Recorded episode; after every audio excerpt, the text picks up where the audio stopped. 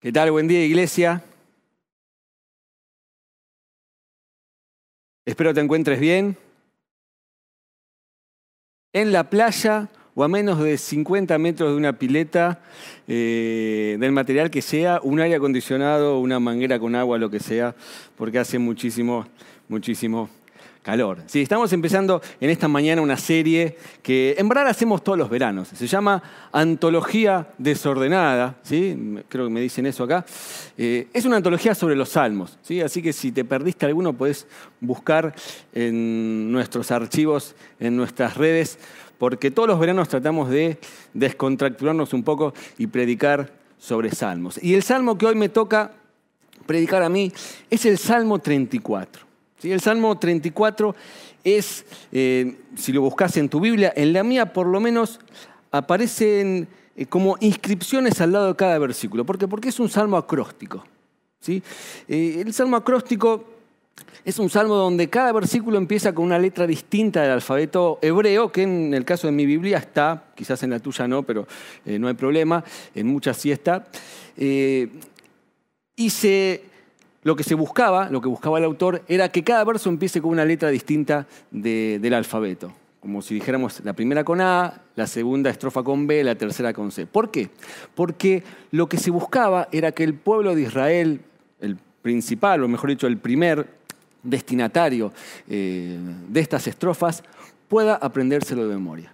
¿sí? Entonces, yo lo que quiero decirte hoy, lo primero que quiero decirte de este salmo, es que nos sería muy, pero muy bien poder aprendernos algunos versos de memoria de este salmo, porque fue escrito en parte para eso. La otra particularidad que tiene este salmo es que antes de empezar, tiene como una aclaración. A ver, hay, eh, me anoté acá, estuve investigando, estuve estudiando mucho, hay 14 salmos en toda la Biblia que tienen una inscripción a su comienzo, una pista, una aclaración, por así decir, un comentario de en qué situación fue escrito.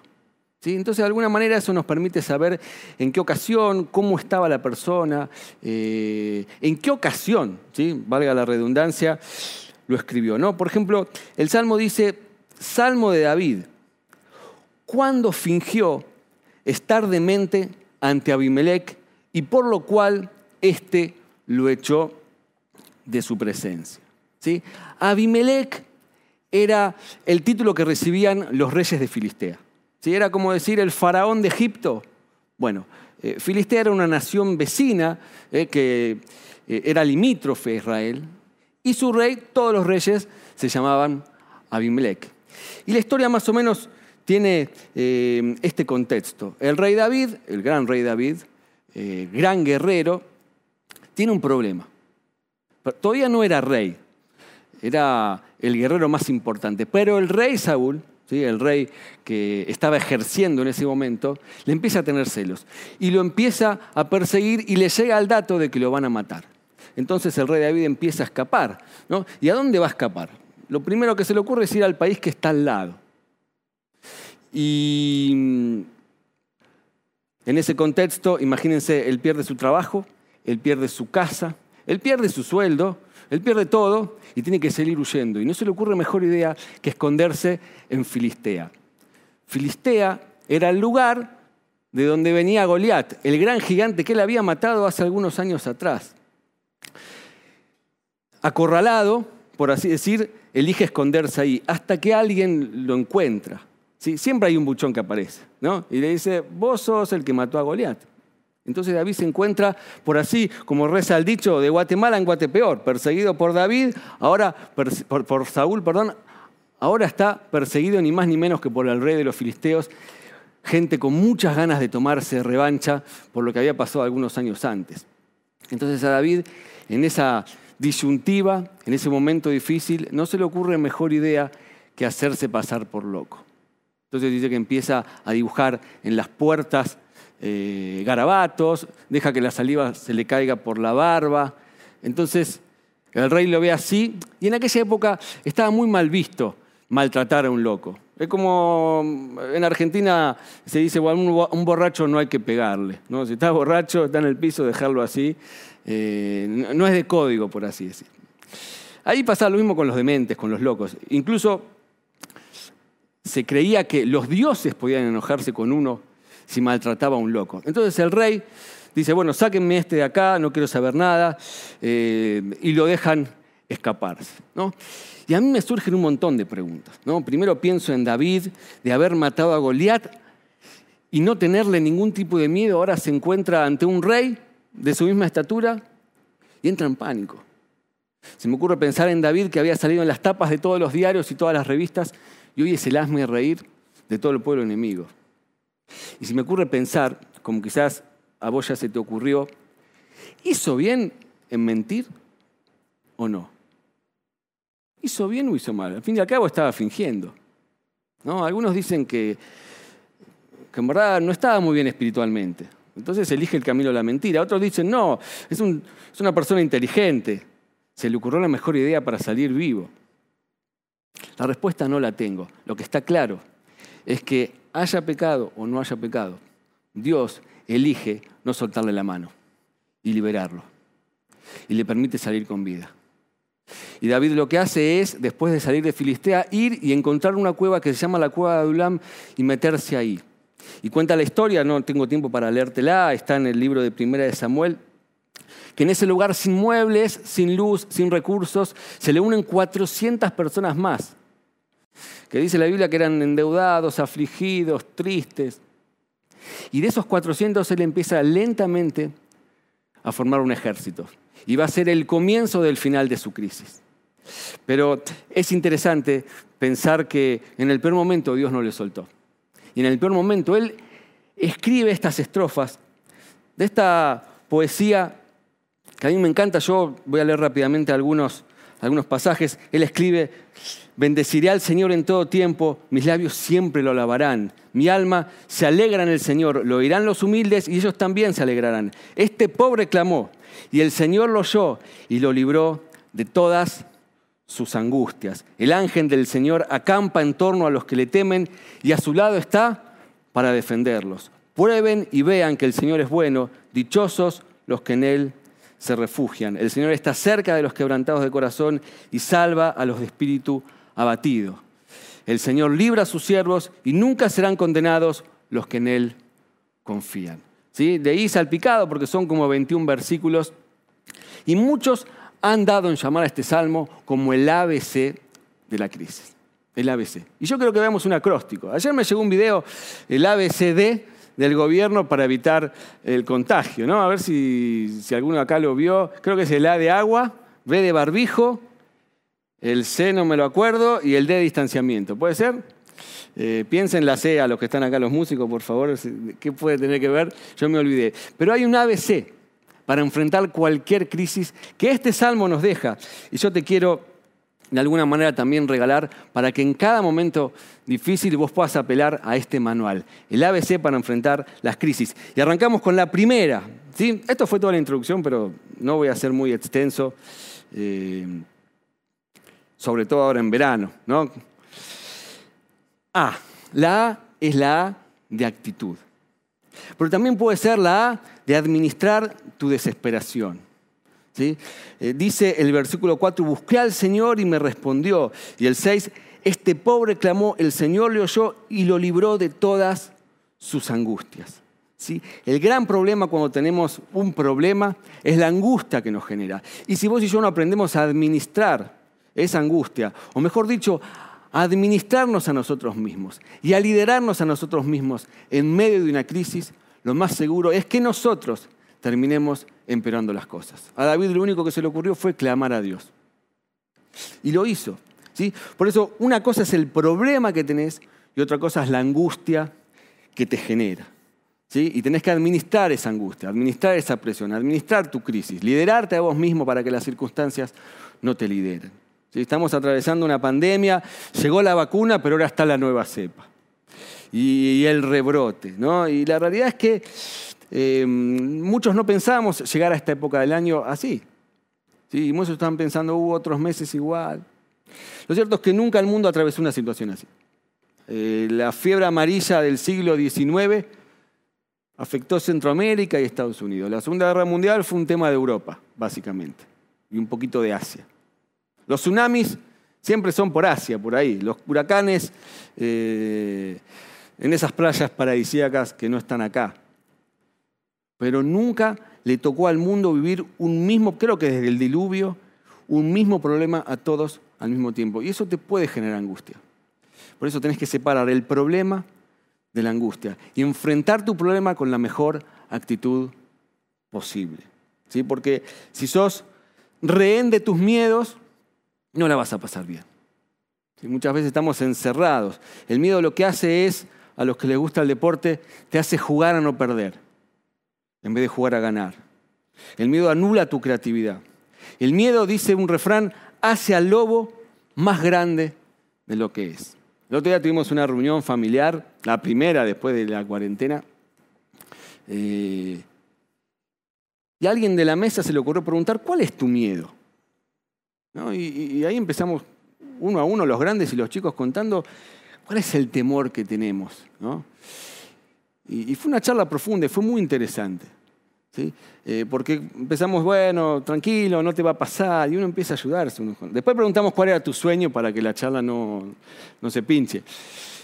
Pero todos batallamos con ciertos temores, que si no los gobernás bien, si no los administras con la actitud correcta, ¿ya? lo más probable es que termines angustiado. Dice la leyenda que en la antigüedad, cuando los marineros, cuando no había mapas de todo el mundo, los marineros dibujaban mapas a medida que iban explorando y conquistando territorios. Pero había ciertos mares y lugares a los cuales nunca habían llegado, porque nunca había salido vivo nadie de ahí. Entonces cuenta la leyenda que algunos cartógrafos solían poner inscripciones como por ejemplo tierra de dragones, en esos lugares que les daba miedo. Otro ponía mar de los demonios. Eh, el lago de las sirenas. Que en verdad lo que hacían era ponerle en palabras el miedo que tenían de poder entrar en ese lugar, la angustia que les generaba. Y yo te pregunto a vos, en esta mañana, tarde o noche, depende de a qué hora estés mirando eh, esta reunión, si tuvieras que ponerle un nombre al mapa de tu vida, ¿qué nombre le pondrías a esa situación difícil que estás por enfrentar? ¿Qué nombre le pondrías? Eh, los jóvenes de 18 años que tienen que hacer el curso de ingreso, ¿cómo le pondrían esa zona desconocida, terrorífica para algunos, desconcertante? ¿Cómo le pondrías? Por ahí le puedes poner, me anoté yo acá, eh, no sé, eh, mar de fuego. ¿Te gusta? O por ahí te llegó eh, un informe con todos los impuestos que debes y que tenés que pagar este año. ¿Cómo le pondrías eso? Tierra de tiburones. Está bien. Y así puedes ponerle cualquier nombre a cualquier cosa. ¿sí? Pero mira, dice la leyenda también que dentro de todos esos cartógrafos había uno que se llamaba John Franklin. Era un hombre de fe. Y que cada vez que él recibía esos mapas, Dice que él tachaba dragones, tachaba demonios, tachaba sirenas y ponía, acá reina Dios. Acá vive Dios.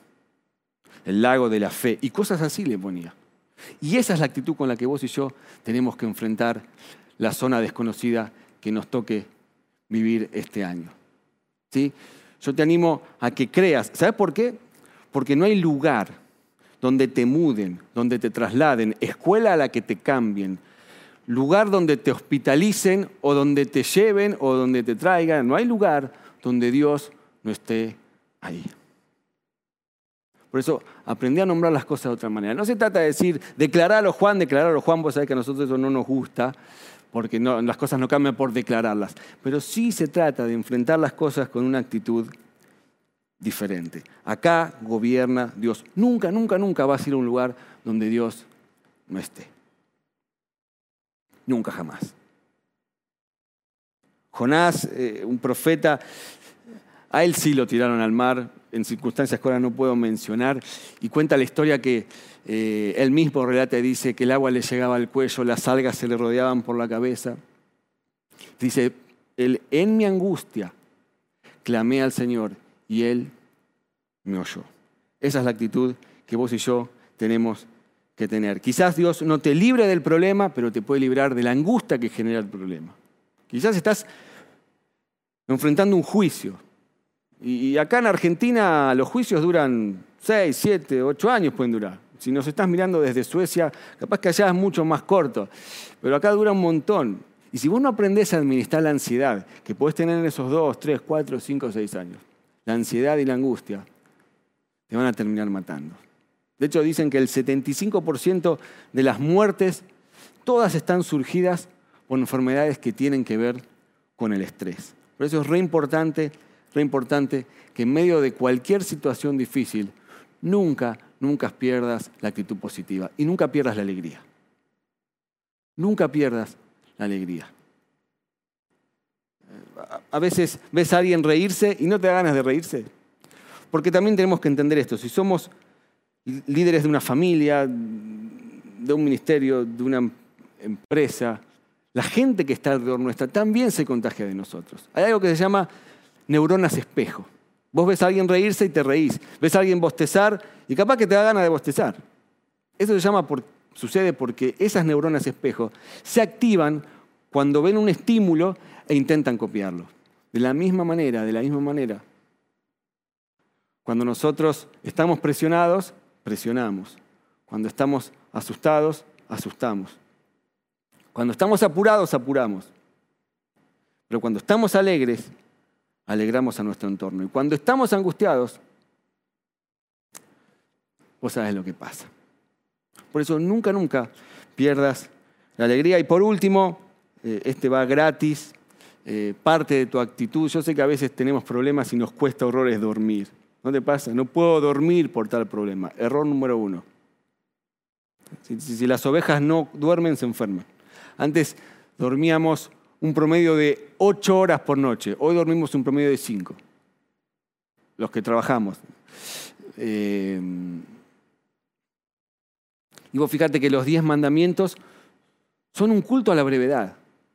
Los diez mandamientos, quizás de las partes más importantes de la Biblia, dice, eh, amarás al Señor tu Dios, dice, no mientas, no mates, todas frases cortitas, pero hay un mandamiento al cual le dedico un montón de tiempo y de versículos, y es el número cuatro, y es el día de reposo.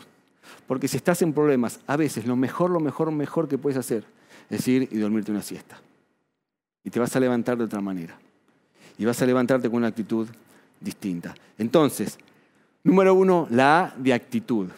La actitud que te permite enfrentar la crisis de una manera que no empeores el cuadro. ¿sí? La A de administrar tu angustia, la A de liderarte a vos mismo o administrarte a vos mismo eh, en vez de que las circunstancias te pasen por arriba.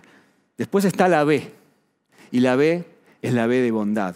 Dice el versículo 8, prueben y vean que el Señor es bueno y dichosos los que en Él se refugian. Es fundamental una actitud, pero también es fundamental que estés convencido de la bondad de Dios, de que Dios te ama, de que Dios te quiere, de que Dios esté interesado con vos, que es tu socio y es la primera persona interesada en que vos puedas salir adelante. La, certeza de que puedo acudir a Dios y que es una persona segura. Eh, la otra vez miraba la, película El Padrino, no sé si la vieron. ¿sí? Una vuelta me agarró y me vi las tres juntas.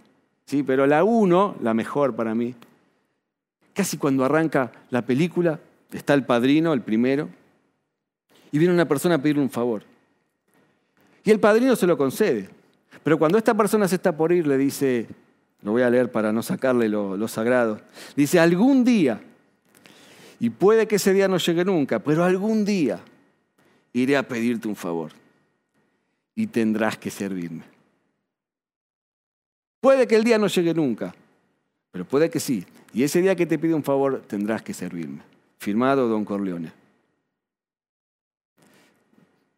Es una película. Pero imagínate cómo habrá salido esa persona ese día. Hay gente, decía un viejo jefe mío, a la cual conviene no deberle favores. Porque cuando te hace un favor, vos no sabes en la que te metiste. Pero nuestro Dios es bueno. Dios no es un mafioso que te va a dar algo y te va a pedir algo a cambio. Tampoco un milagrero que tira milagros así como quien tira plata para que cualquiera que no conoce lo agarre. Pero Dios es amor, Dios te ama. ¿sí? Dios es músculo, es fuerza, pero también es misericordia.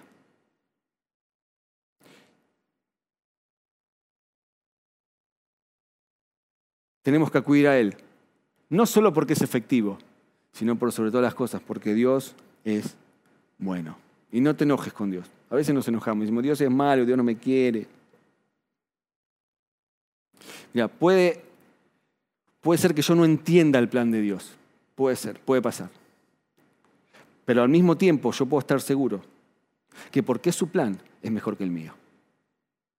Puedo no entender el plan de Dios, puedo no entender lo que me está pasando, pero al mismo tiempo, sin ningún lugar a dudas, puedo entender que porque es su plan es mucho mejor que el mío. Hay actitud, actitud ante la angustia, ve de bondad, aferrarte a la bondad de Dios, y la C es la C de confianza. Vengan los músicos, si quieren.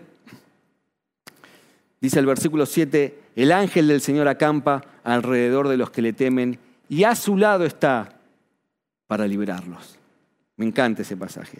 A su lado está para librarlos. Dice el ángel del Señor. Algunos piensan que este pasaje viene a comprobar esa idea de que todos tenemos un ángel guardián que nos defiende y que nos protege. Otros dicen que en verdad, como la palabra ángel dice el ángel del Señor, bueno, podría referirse a una aparición de Cristo en persona, en este caso ante el rey David, para ayudarlo. Quédate con la versión que quieras. Hicimos un taller sobre los ángeles en invierno, también está en nuestras redes enterito, puedes bajártelo para que veas cómo los ángeles están a nuestro favor ayudándonos. Dice acampa, me gusta esa idea, no tengo que ir a buscarlo a ningún lado. Dios va con su carpa o con su casa rodante, como quiera, al lugar donde vos necesites. Dice alrededor de los que le temen. Si el pastor Leo hace un tiempo predicó una frase, no me la olvidé nunca más, me quedó acá grabada, dijo algo así como que el que le teme a Dios no le teme a nada más. Es así. El que está asombrado de Dios, no temor, temor de miedo, sino de cuando decís, wow, qué Dios que tengo. El que le teme a Dios no le tiene a ninguna cosa más jamás en la vida. Quiero ir terminando. ¿sí? Hay una historia con la que me gustaría cerrar. Cuentan que en un estadio de fútbol, dicen que es verdad, ¿sí? en un estadio de fútbol estaban eh, doblando un globo aerostático, ¿sí? que había que guardarlo. Entonces estaban ahí guardando y de golpe viene un viento, no saben cómo, embolsa el globo y lo levanta. Entonces, claro, algunos atinaron a deshacerse del globo, ¿no? Eh, para no quedar atrapados. Otros quedaron colgando y se tiraron. No sufrieron más que una fractura. Pero la sorpresa del estadio completo fue cuando ven que el globo se levanta y una persona queda colgando del globo. A 120 metros de altura. Anda a conseguir una escalera. Entonces la persona, todos mirando al pobre tipo, y esperando que, que se caiga. ¿Y saben lo que pasó a los cinco minutos? Nada. Pero a los diez minutos, nada. A los quince nada y a los veinte llega el helicóptero, por suerte. Lo rescatan, lo bajan y la gente no puede entender cómo le había aguantado 20 minutos sosteniéndose de una soga, agarrándola con toda su fuerza. Entonces los periodistas fueron y le preguntaron cómo hizo para no, eh, no sucumbir en ese momento. Y el hombre, con toda la tranquilidad del mundo, le respondió algo así como, mire, yo sabía que estaba en problemas. Agarré la cuerda, me laté a la cintura, lo mejor que pude, hice un nudo, un nudo marinero Y una vez que vi que la soga me sostenía, me puse a esperarlos. El globo me sostenía a mí. Yo no estaba sosteniendo el globo. Y pensaba, lo mismo pasa con las promesas de Dios. Yo no tengo que sostener las promesas de Dios. Las promesas de Dios son las que me sostienen. Yo no tengo que andar rogando que Dios me, conteste. Así como cuando vamos a la cancha a alentar a nuestro equipo y lo alentamos para que haga un gol eh, uno y, ganemos y seamos personas más felices por una semana más. No, no. Dios me sostiene a mí. Yo no tengo que alentarlo para nada. Yo no tengo que animarlo a que, a que haga nada. Él puede. Él puede. No somos hinchas de Dios, somos sus hijos. Y sus promesas nos sostienen a nosotros. Yo no tengo que andar rogando que esa promesa que me regalaron en un cartoncito se cumpla, por favor. No. Yo tengo que, en todo caso, animarme a mí mismo a creer que eso es verdad. Es increíble, pero hay gente que es salva, que ama a Dios, que nos vamos a encontrar en el cielo, pero no tiene fe. O, o le falta fe para creer en un montón de las promesas que Dios nos dejó. En alguna parte de la Biblia Jesús los llama hombres de poca fe, como si hubieran dos cristianos, los que tienen fe y los que tienen poca fe. ¿Cuál de los dos sos vos? El ángel del Señor acampa alrededor de los que le temen y a su lado está para librarlos. Eso es confianza. Vivimos bajo el cuidado y la protección y la bendición de Dios. Un Dios que antes de que se funde el mundo, ya pensaba en nosotros.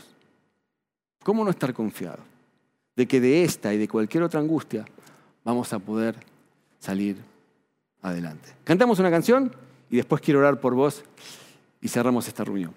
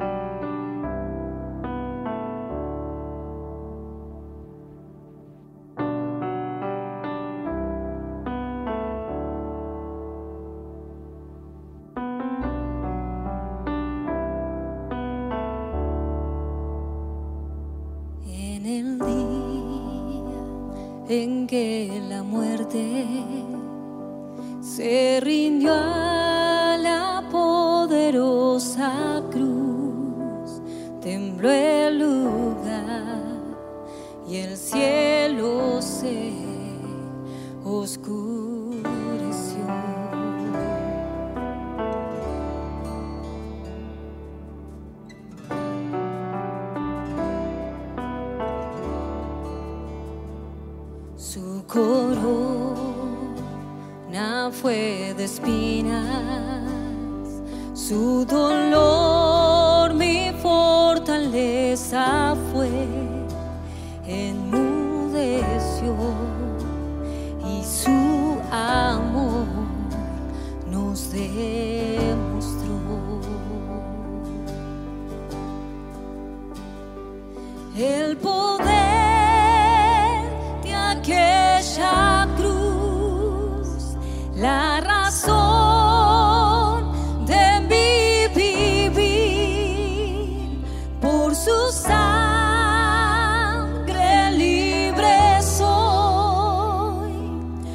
nunca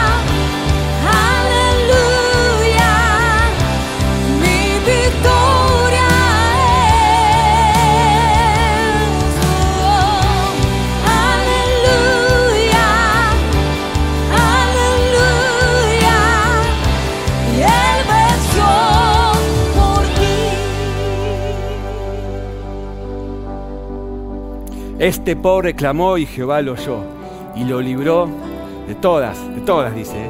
de todas sus angustias. Cristo me sanó. El tiempo tarda mucho. ¿sí? Cristo me libró de todas las angustias, porque el tiempo tarda más tanto, más. ¿sí? Yo te animo a que enfrentes la crisis que te toca enfrentar este año con la mejor actitud, convencido de la bondad de Dios y por sobre todas las cosas, confiando en el Dios que te ama y que nunca, nunca te va a dejar. Señor Jesús, oro por cada uno de los que en este momento, Señor, están recibiendo esta palabra, Padre. Y oro, Señor, para que no falte la fe, para creer, Señor, que tú acampas alrededor de nosotros, Señor, y nos defiende, Señor. Que lo mejor que nos puede pasar es ir y pedirte ayuda a vos, Señor, porque ahí encontramos refugio, Señor. Señor, entender que solamente vos nos das la alegría que necesitamos para enfrentar esta situación y que tu plan, aunque no lo entendamos, siempre, siempre, siempre es mucho mejor que el nuestro. Te amamos y te bendecimos, Señor. Te pido que traigas consuelo, paz, Señor, y por sobre todas las cosas, seguridad, seguridad, Señor, en cada corazón que hoy está angustiado, Señor. Gracias, porque en la cruz llevaste todos nuestros dolores, todas nuestras angustias, Señor. Y pronto, pronto, Señor, vamos a disfrutar de una eternidad contigo, Señor, en ese lugar que preparaste para nosotros, Señor. Te amamos y te bendecimos. En tu nombre. Amén, amén y amén. Dios te bendiga, así que tengas un gran domingo, que tengas una buena semana y nunca te olvides el ABC. Actitud, bondad de Dios y confianza absoluta en Él.